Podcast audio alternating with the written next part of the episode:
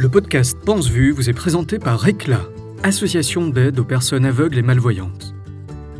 Vous y trouverez des informations, des actualités, des reportages et des interviews d'experts au sujet des maladies de l'œil et des troubles de la vision.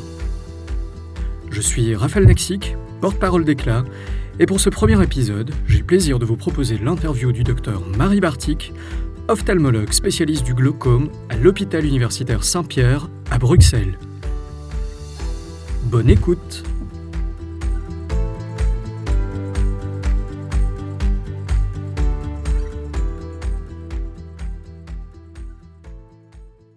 Bonjour docteur Bartik. Bonjour.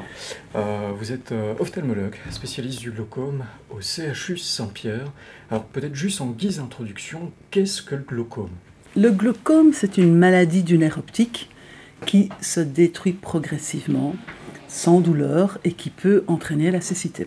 Quelle partie de l'œil est-ce que cette pathologie va, va, toucher uniquement le nerf optique? Non, ça va toucher, oui, ça va toucher le nerf optique et les neurones qui en découlent. Donc, ça va détruire une partie du, ça va détruire progressivement une partie du champ visuel en progressant malheureusement par la périphérie, d'où les gens ne se rendent pas toujours compte mmh. de, de, la perte du champ de vision et cette champ de vision se réduit, se réduit jusqu'au centre et puis il disparaît. Alors c'est une maladie extrêmement traître qui évolue euh, de manière très insidieuse, sans signe avant-coureur. On, parle même de voleur silencieux. Pourquoi? Tout, à fait, parce qu'il n'est pas douloureux. Donc on peut avoir euh, un glaucome pendant 10, 15, 20 ans sans se rendre compte.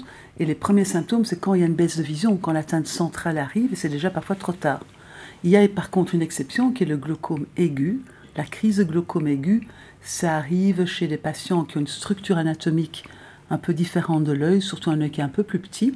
Et alors il y a un blocage soudain et la tension va de normal à très élevé comme 50, 55.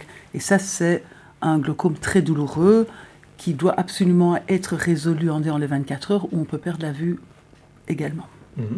Alors, vous l'avez dit, en plus du caractère insidieux, c'est une maladie qui n'est absolument pas douloureuse, en tout cas au début. Alors, que, quels sont les symptômes qui, qui peuvent mettre la puce à l'oreille?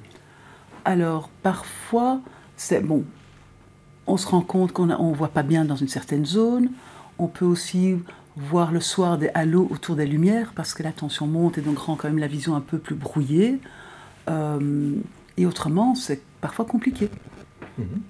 Alors généralement, quand on parle de déficience visuelle, on a tendance à croire que ça ne concerne que les seniors, les personnes âgées. Mais est-ce que le glaucome est aussi une maladie qui touche les enfants? Oui, il existe des glaucomes congénitaux, donc des enfants qui naissent avec un glaucome et qu'il faut euh, gérer, opérer assez rapidement pour permettre leur vision de se développer. Il y a également le glaucome juvénile, donc un glaucome qui apparaît au camp d'épices plutôt vers euh, 9, 10, 12, 13, 14 ans. Et puis il y a ensuite, il y a des glaucomes euh, chez certaines personnes qui ont des, parents ou des grands-parents qui ont du glaucome qui peuvent apparaître plus tôt. Mais statistiquement, on dit toujours à partir de 40 ans, il faut commencer à faire des dépistages. Mmh. Et on arrive parfois à 60 ans, carrément avec 4% de la population qui, chez qui on dépiste un glaucome. Est-ce qu'il y a des profils de patients à risque? Oui.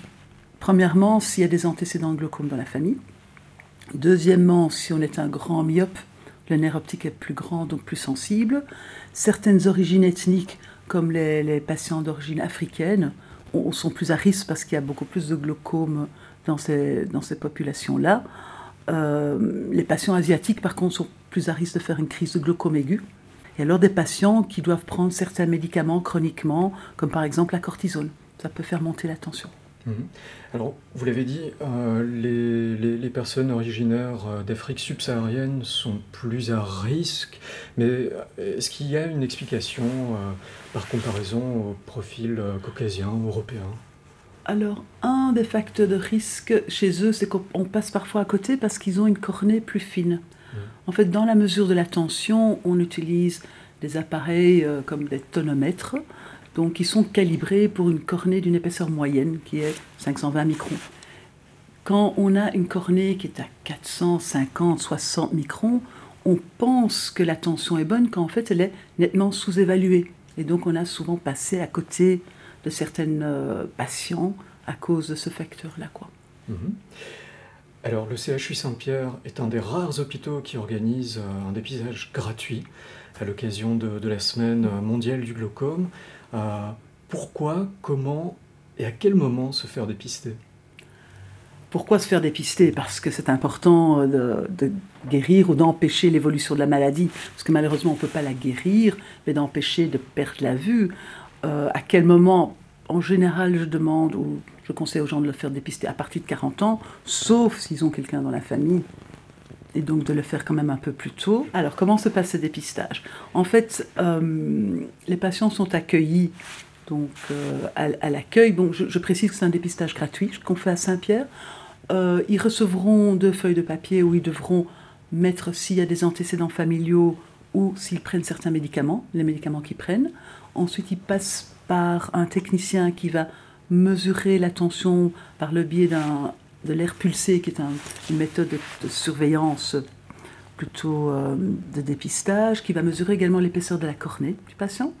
Ensuite, le patient va passer euh, chez, entre les mains d'un médecin qui va regarder la tension qui a été, la cornée, voir si effectivement ça correspond ou s'il y a quelque chose sur on fait attention. Alors on reprend la tension on regarde l'angle iridocornéen à la lampe à fente et on regarde le nerf optique. Parce qu'il y a également ce qu'on appelle des glaucomes à pression normale. Donc mhm. des gens qui n'ont pression tout à fait normale et tout, mais dont la maladie évolue quand même. Et avec ça, on a déjà, on a déjà fait un petit tour et on peut dire au patient oui, non, s'il est à risque ou pas, s'il doit revenir ou pas. Mhm. Alors ce, petit test de, mesure de, pression, de tension, il est absolument indolore. C'est un test qui dure 10 euh, secondes, mais qui peut littéralement vous sauver la vue. Tout à fait. Donc l'air pulsé, ça prend euh, le temps de faire un pchit une ou deux fois. Et alors la seule chose dans le, quand on prend la tension manuellement, on met une petite goutte d'anesthésique qui pique un peu. Mais ce n'est pas très très très grave. Et alors à ce moment-là, effectivement, l'examen, si on prend le tout, ça fait même pas 5 minutes et on peut vraiment euh, sauver votre vue. Est-ce qu'il existe des traitements pour le glaucome? Oui, heureusement, bien sûr.